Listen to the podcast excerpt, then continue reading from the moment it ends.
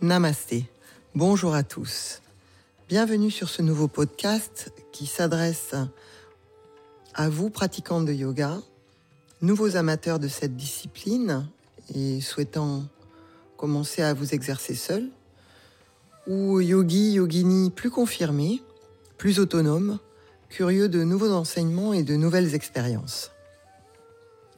C'est mon goût pour la transmission orale, mon expérience de professeur et ma connaissance de la puissance de la voix qui m'ont poussé vers ce projet que je vous propose aujourd'hui.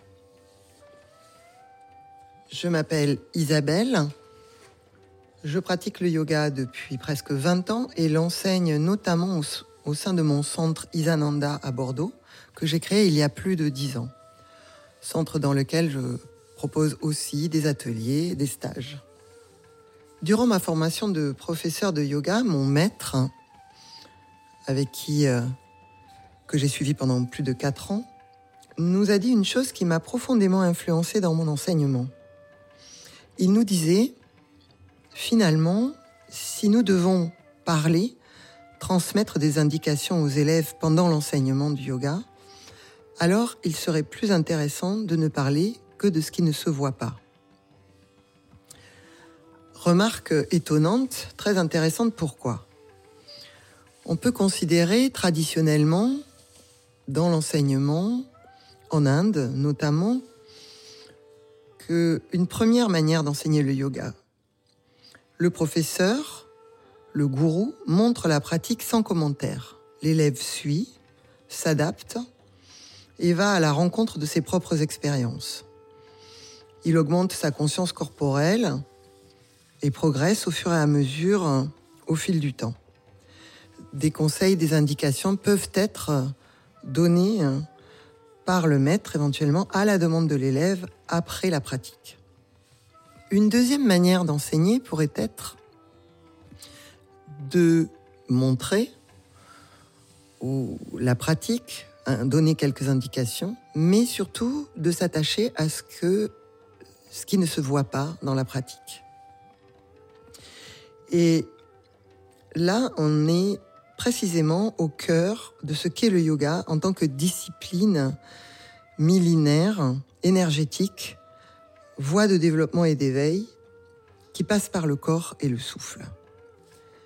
C'est dans cet esprit que je vous propose aujourd'hui ce podcast pour être une voix qui vous guide, qui vous accompagne dans une pratique très concrète, mais une pratique plus intérieure, plus introspective et si possible plus énergétique aussi du yoga. Ce que je proposerai au fil des épisodes, en toute humilité, c'est de partager avec vous mon expérience, ma vision de certaines postures, de certaines techniques. Nous verrons à chaque épisode une technique ou une posture de manière assez concrète et courte, en passant assez rapidement sur l'installation et l'aspect extérieur, si l'on peut dire, de la mise en place de la posture ou de la technique, pour aller vers ce qui ne se voit pas, ce qui se sent, et vous amener à votre propre expérience, votre propre découverte de ce que peut vous apporter le yoga. Isabelle du centre Isananda Yoga à Bordeaux. Je pratique le yoga depuis bientôt 20 ans et l'enseigne depuis 11 ans. J'ai créé il y a 10 ans le centre Isananda Yoga, dédié au yoga et aux pratiques euh, énergétiques, dans le cadre duquel j'anime des ateliers, reçois des invités, des maîtres pour des stages et par ailleurs je propose des séjours stages à l'étranger, en Espagne et en Inde notamment, dans des lieux qui m'inspirent et dans lesquels j'ai envie d'emmener euh, mes élèves euh, pour découvrir le yoga, mais pas que. Sportif depuis toujours, attiré par la spiritualité, euh, j'étais déjà sur une voie de développement personnel quand j'ai rencontré le yoga, assez tardivement dans ma vie. Il s'est placé comme une évidence euh, qui s'est révélé euh, essentiel dans ma vie qui réunissait en fait toutes mes aspirations. J'ai d'abord commencé par des pratiques assez sportives du côté de l'Ashtanga Vinyasa avec mon ami Christophe Millet à La Rochelle. Et puis après euh, déjà plusieurs années de pratique, j'ai décidé de suivre euh, l'enseignement pour devenir professeur auprès de Rodolphe Millat au Céfito Bretagne, grand hatha yogi français. Lui-même disciple de Sri Sachidananda, le yogi silencieux de Madras. Cette formation, quatre ans de stage et de pratique personnelle, qui abordait tous les aspects du yoga traditionnel indien, aussi bien la philosophie que les asanas, le pranayama, technique du souffle, la méditation, même les chants de mantras.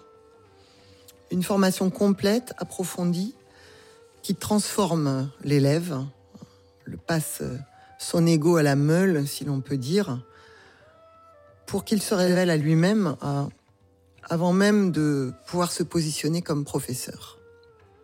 Aujourd'hui, parallèlement à l'enseignement que je partage avec mes élèves. Je participe moi aussi toujours en tant qu'élève et continue de me former et de pratiquer avec certains enseignants qui sont tous dans un yoga traditionnel énergétique. Notamment avec Jean-Louis et Francis Gianfermi, Shankara Yoga, yogi dans la lignée de Satyananda.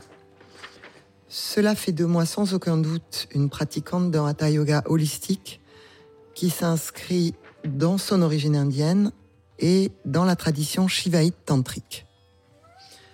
Et c'est là, euh, précisément, que se joue pour moi l'enjeu, euh, la transmission du yoga aujourd'hui, de ce que l'on souhaite en, en retirer en tant que pratiquant.